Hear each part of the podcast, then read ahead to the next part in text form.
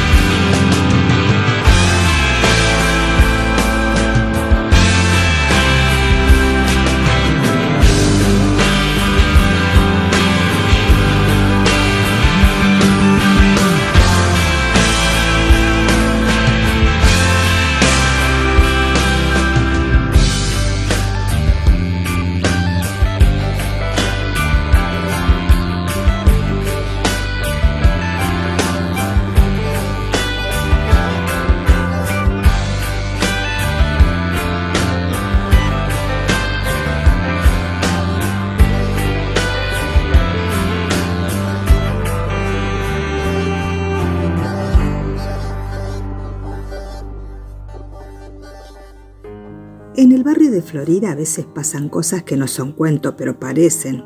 Y esto fue lo que pasó con Macedonio, el que tejía. Macedonio había aprendido a tejer por el mucho, mucho frío que tenía, en invierno y en verano, en las orejas, en los pies, en la nariz y en las manos.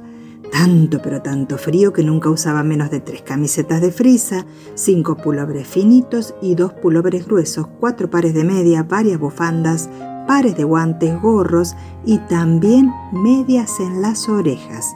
Y fue precisamente por culpa de las orejas que Macedonio empezó a tejer. Las medias no calzaban demasiado bien y siempre terminaban cayendo hacia abajo. Por eso pidió prestadas unas agujas, compró un ovillo de lana y aprendió a tejer. se tejió unas lindísimas mediarejas de color rojo que se calzó o se orejó de inmediato.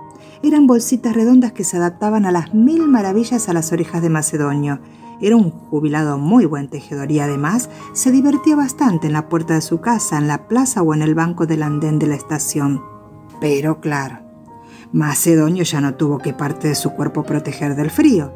Entonces pensó en su perro García y le tejió una linda capita roja con una G grande en amarillo. Un día, Macedonio fue a tomar el té a casa de Carmela Bermúdez, su mejor amiga, y vio el cubre tetera, una capita de lana que servía para que el té no se enfriara. Fue entonces cuando descubrió que también las cosas pueden abrigarse. En pocas semanas tejió un cubre tetera, un cubre cama, un cubre velador, un cubre cocina, un cubre ladera, un cubre inodoro, varios cubre canillas y hasta cubre árboles para el jacarandá y el palo borracho del jardín. Cuando terminó, Macedonio fue a la tienda de Zuccotti, como siempre, a comprar lana de todos los colores, verdes, rosados y fucsias, amarillos y naranjas, rojos y azules, lilas y violetas y hasta blanco y negro. Zuccotti se quedó sin una sola madeja de lana, así que ese mismo día Macedonio se fue al centro en tren. Al día siguiente paró frente a la casa un camión de las grandes tiendas y bajaron 18 cajas de lana bien abrigada con dibujo de gatito. Fue entonces cuando todos se dieron cuenta de que Macedonio estaba por comenzar una gran obra, una obra de verdad importante, y empezó a tejer. Tejía cuadros, triángulos, rombos y rectángulos larguísimos. Tejía rayas a cuadritos, tejía Santa Clara, punto inglés y punto arroz. Tejió cientos y cientos de pedazos, tejió toda la primavera y todo el verano, y cuando empezó el otoño se metió en su casa y casi no volvió a salir. Uno de los primeros días de frío, Macedonio salía de su casa, salió de su casa, bien abrigado y con media orejas, por supuesto arrastrando algo que parecía la frazada de un gigante. Buscó la escalera y con gran esfuerzo subió al techo y fue izando poco a poco el tejido. Se apoyó en la chimenea y dejó caer la cascada de lana de colores que se fue acomodando a la casita.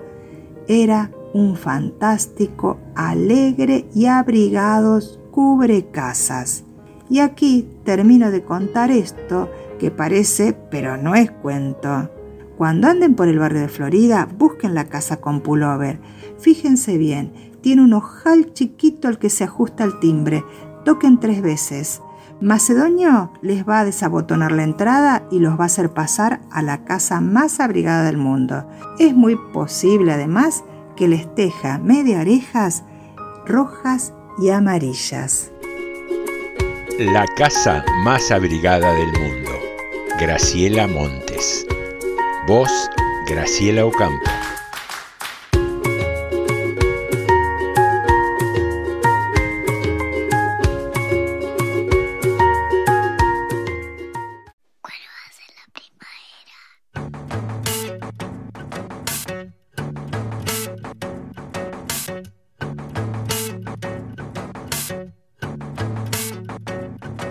Otro de los temas que esta semana tuvo bastante agite fue el, el debate sobre el aporte solidario en la Cámara de Diputados y las repercusiones de carácter público o mediático que tuvo la cuestión.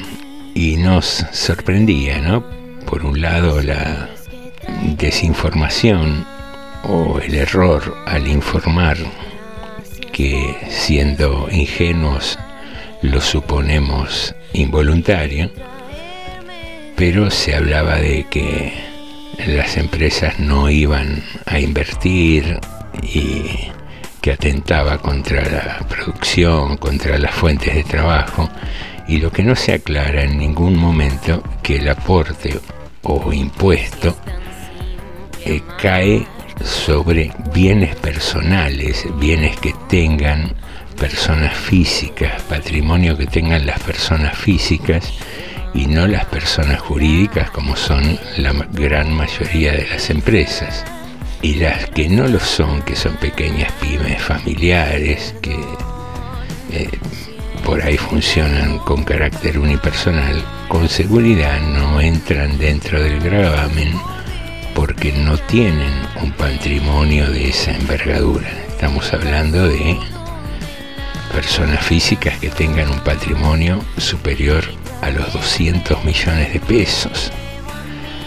Y si hablamos para contabilizar ese patrimonio que se toma como base las valuaciones fiscales, todos sabemos que las valuaciones fiscales están muy por debajo de los valores de plaza de los bienes, con lo cual aún es más difícil que ingresen eh, cantidad de gente. De hecho, el impuesto o el aporte va a alcanzar a poco más de 9.000 personas en todo el país.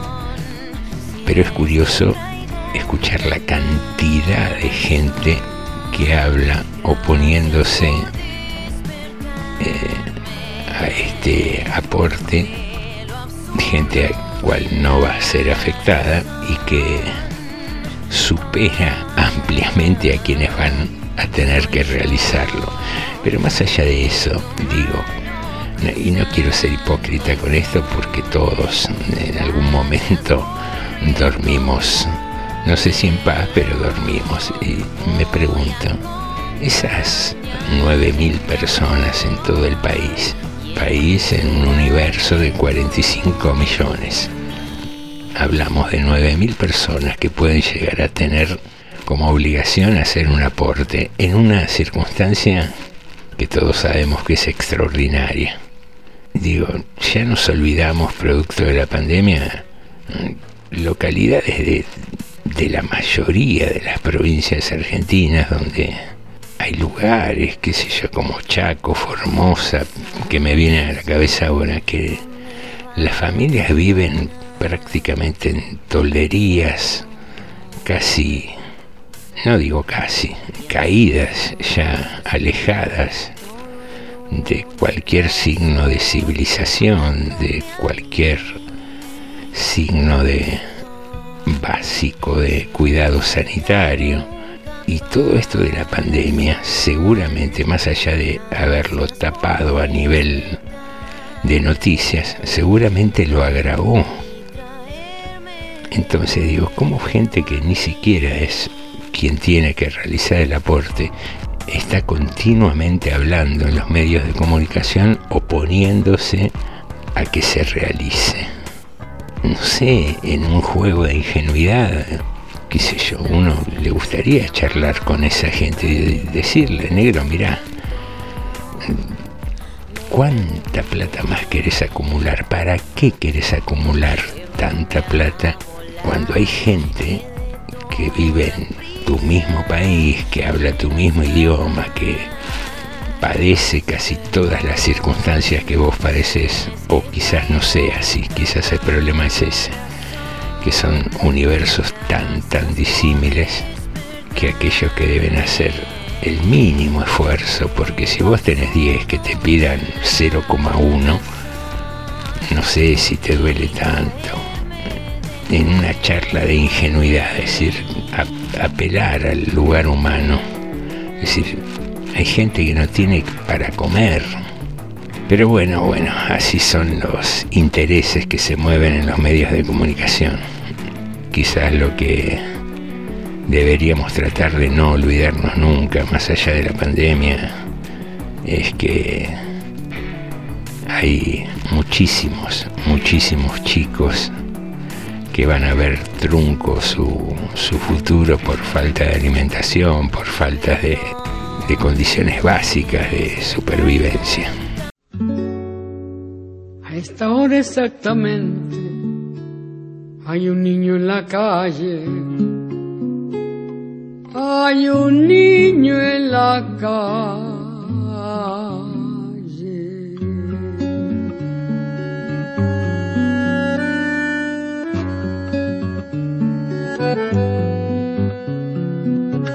Es honra de los hombres proteger lo que crece, cuidar que no haya infancia dispersa por las calles, evitar que naufrague su corazón de barco, su increíble aventura de pan y chocolate, poniéndole una estrella en el sitio del hambre.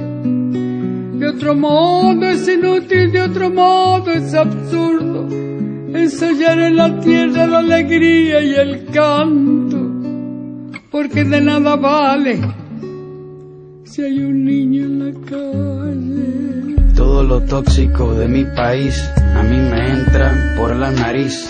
Lavo auto, limpio zapato, huelo pega y también huelo paco. Robo billetera, pero soy buena gente. Soy una sonrisa sin dientes, lluvia sin techo, uña con tierra. Soy lo que sobró de la guerra. Un estómago vacío, soy un golpe en la rodilla que se cura con el frío. El mejor guía turístico del arrabal, por tres pesos te paseo por la capital. No necesito visa para volar por el redondel, porque yo juego con aviones de papel.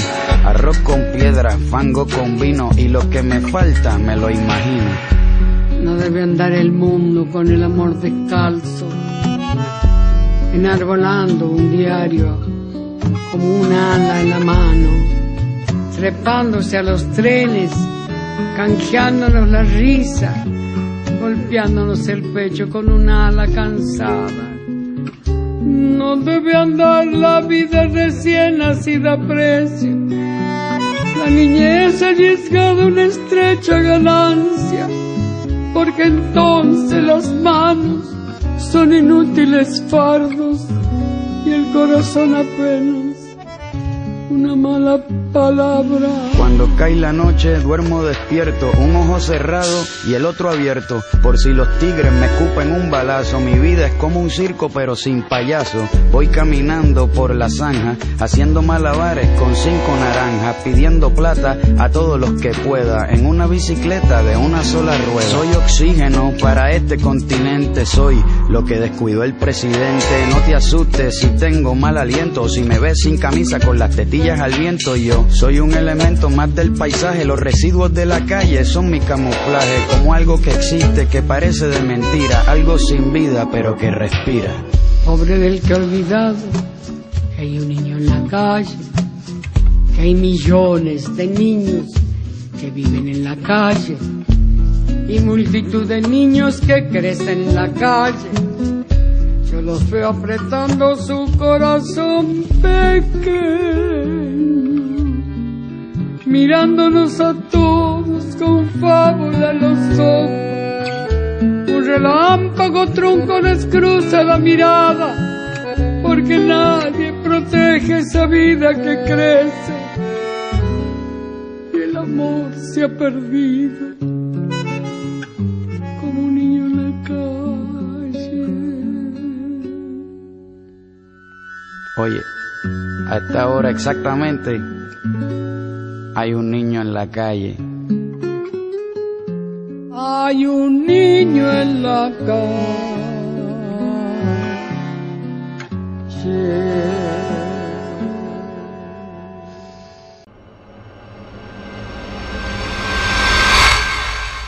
Dos exploradores lograron refugiarse en una cabaña abandonada después de haber vivido tres angustiosos días extraviados en la nieve.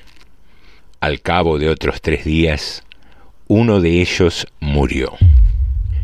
El sobreviviente excavó una fosa en la nieve a unos 100 metros de la cabaña y sepultó allí, Y sepultó allí el cadáver. Al día siguiente, sin embargo, al despertar de su primer sueño apacible, lo encontró otra vez dentro de la casa, muerto y petrificado por el hielo, pero sentado como un visitante formal frente a su cama. Lo sepultó de nuevo, tal vez en una tumba más distante, pero al despertar al día siguiente volvió a encontrarlo sentado frente a su cama. Entonces perdió la razón, perdió la razón. Por el diario que había llevado hasta entonces, se pudo conocer la verdad de su historia. Entre las muchas explicaciones que trataron de darse al enigma, una parecía ser la más verosímil.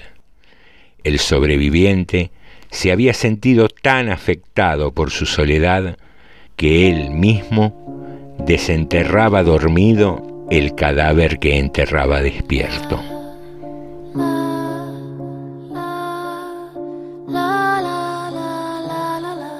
El visitante, Gabriel García Márquez.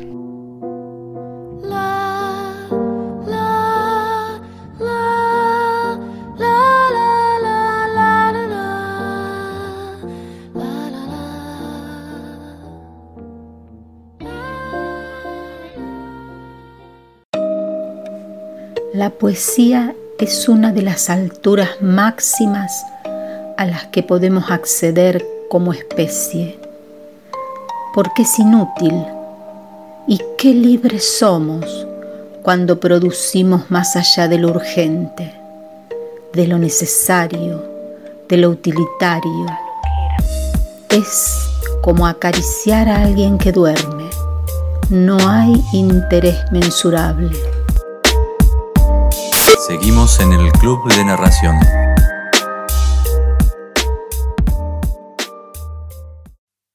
No imaginas cómo de nosotros han hablado. Dicen que por ser amantes somos descarados. Y no saben que lo nuestro es algo profundo. Si supieran que te amo como nada en el mundo. Dicen que por ser casados somos algo prohibido.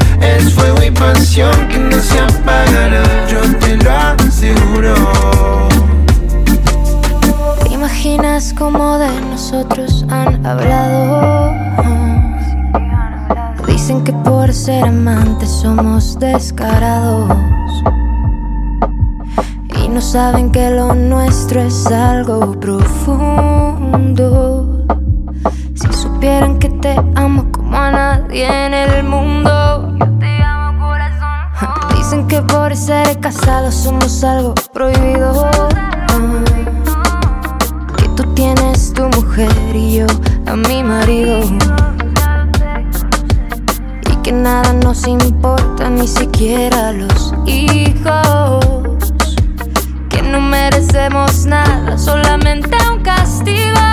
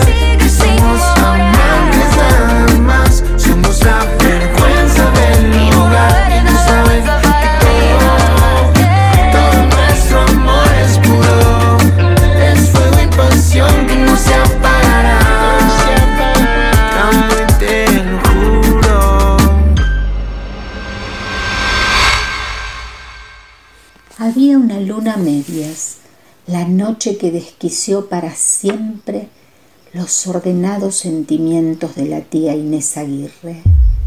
Una luna intrigosa y ardiente que se reía de ella.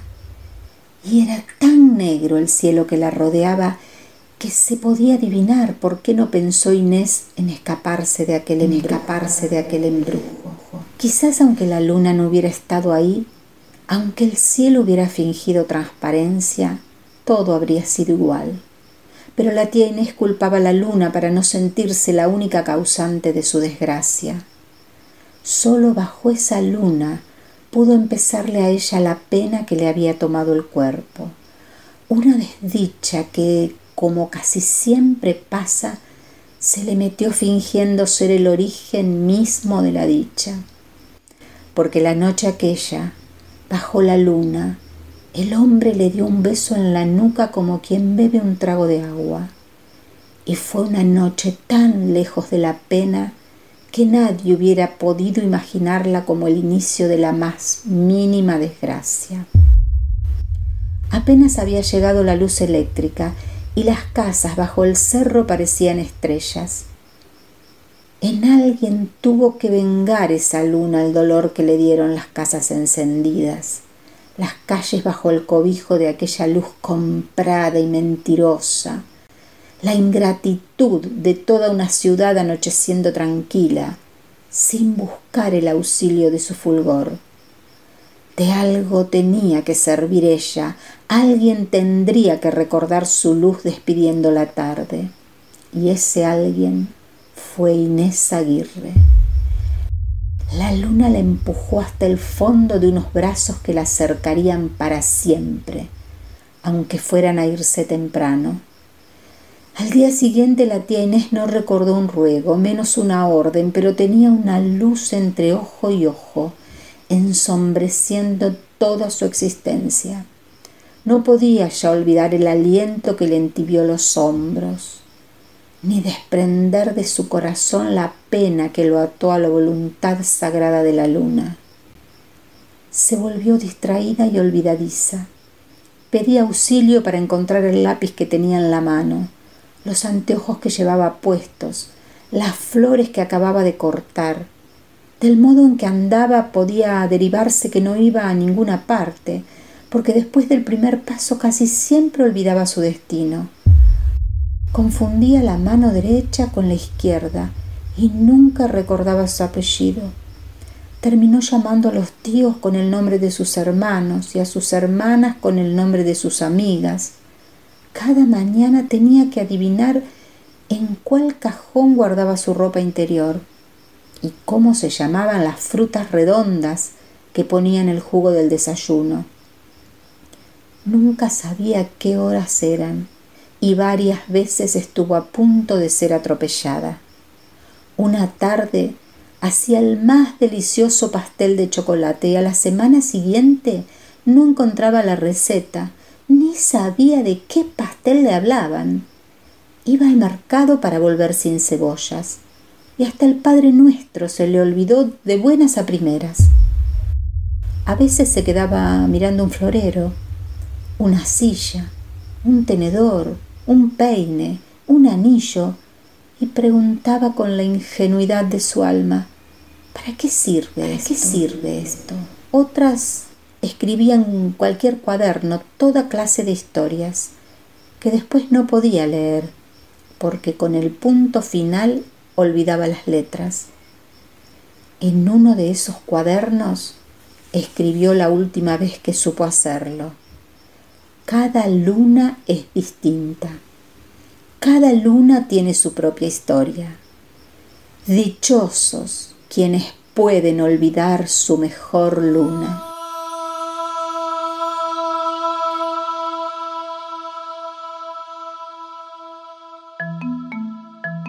La tía Inés Aguirre. Ángeles Mastreta. Voz Marisa Moyano.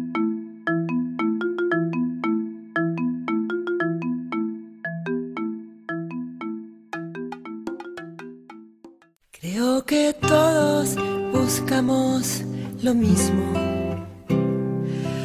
No sabemos muy bien qué es ni dónde está. Oímos hablar de la hermana más hermosa que se busca y no se puede encontrar.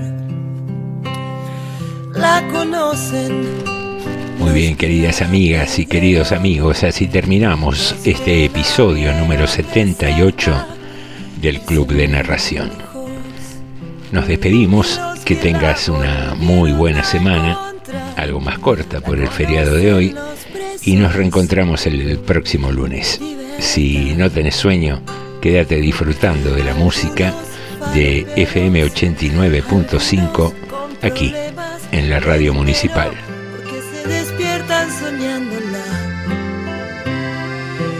Algunos que nacieron en el tiempo equivocado.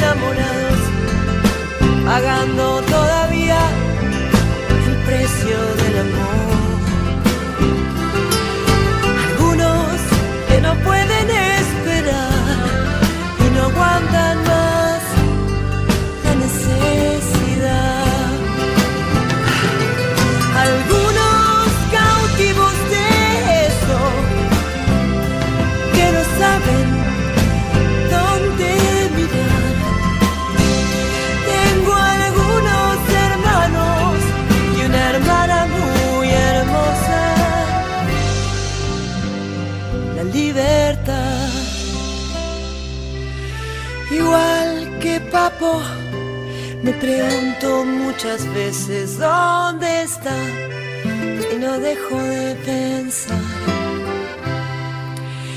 Será solamente una palabra, la hermana hermosa, la libertad.